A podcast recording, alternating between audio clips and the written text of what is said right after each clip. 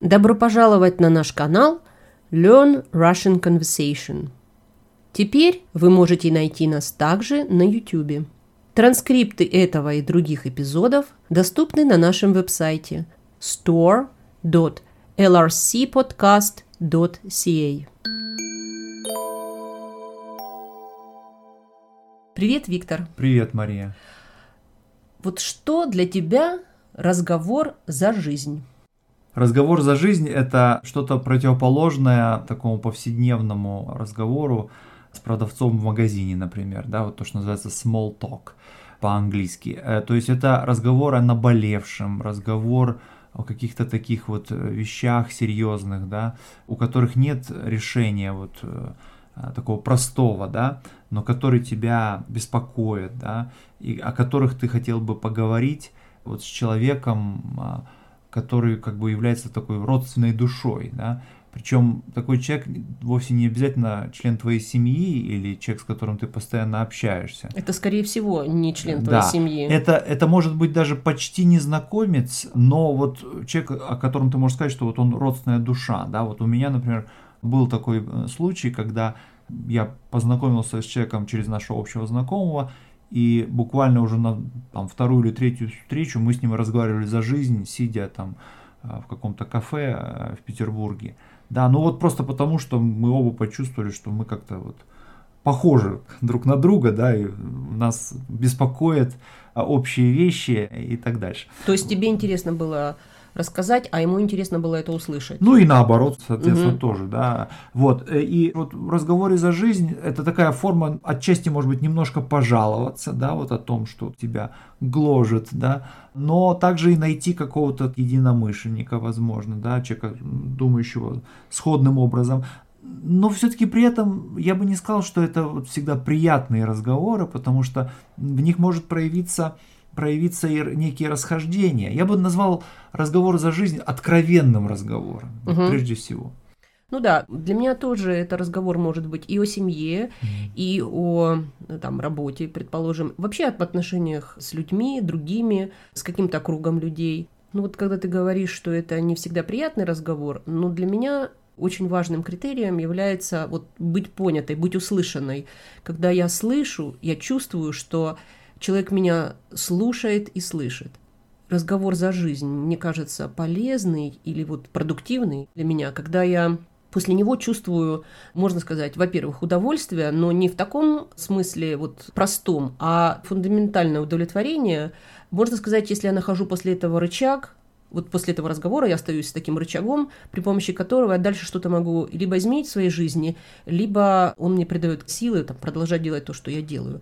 Хотя, смотри, э, само по себе выражение «разговор за жизнь», оно немножко неправильное, mm-hmm. потому что обычно в русском языке да, нужно говорить разговор о чем-то. О чем-то. Если взять в кавычки, да, ну, фраза такая, да, фразеологизм, то вот разговор за жизнь – это нечто, что вот как поход к психиатру, ну, к психотерапевту, ну извини, ну, да, конечно. Да.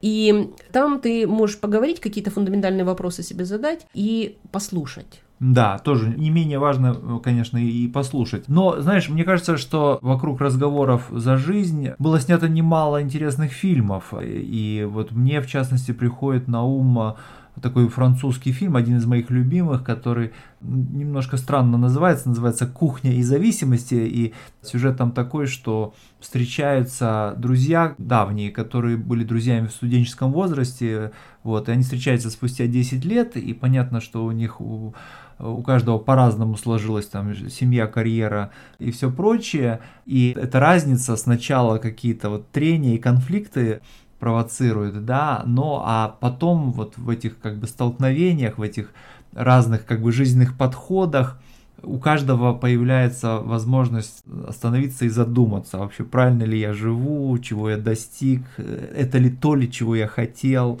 да, и э, в каком-то смысле вот то, о чем ты говоришь, такой полезной стороне разговора за жизнь, да, вот, вот она там проявляется вот в этом фильме. В итоге каждый из героев что-то выносит из себя, из этого не очень, скажем так, изначально приятного вечера. Когда я говорю, знаешь, о полезности, я говорю mm. какой-то вот здоровой практике, mm. какой-то гигиене своего, не знаю, интеллекта или даже души.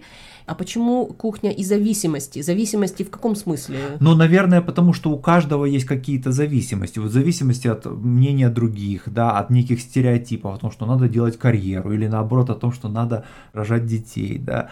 А и часто давление этих стереотипов, этих как бы моделей оно является причиной неудовлетворенности, нереализованности, да. А, ну вот, да. Как бы интересно то, что действие происходит на кухне, на которую периодически выходят э, эти люди, э, сталкиваясь там по двое, так по трое, да. И кухня это некая изнанка той, значит, светской жизни, того светского общения, которое происходит где-то за кадром в гостиной, а именно на кухне проявляются эти конфликты, да. Именно на кухне говорят откровенно, в отличие от э, Да, да, я слышу, да, я поняла тебя. Смотри, э, ну, конечно, есть же такое выражение, вообще вот понятие, когда ты говоришь, вот вся кухня процесса, то Ну есть да. имеется в виду все внутренние какие-то детали, суть того, как работает тот или иной процесс или там производство, но и в принципе в русскоязычной среде вот разговор на кухне – это разговор за жизнь. Конечно, совершенно верно. И в этом смысле совпадает, можно сказать, французская и русская культура. Хорошо, Да, пока. пока. Вы слушали Learn Russian Conversation. Транскрипт этого и других эпизодов вы можете найти на нашем веб-сайте store.lrcpodcast.ca. Хорошего вам дня и до встречи!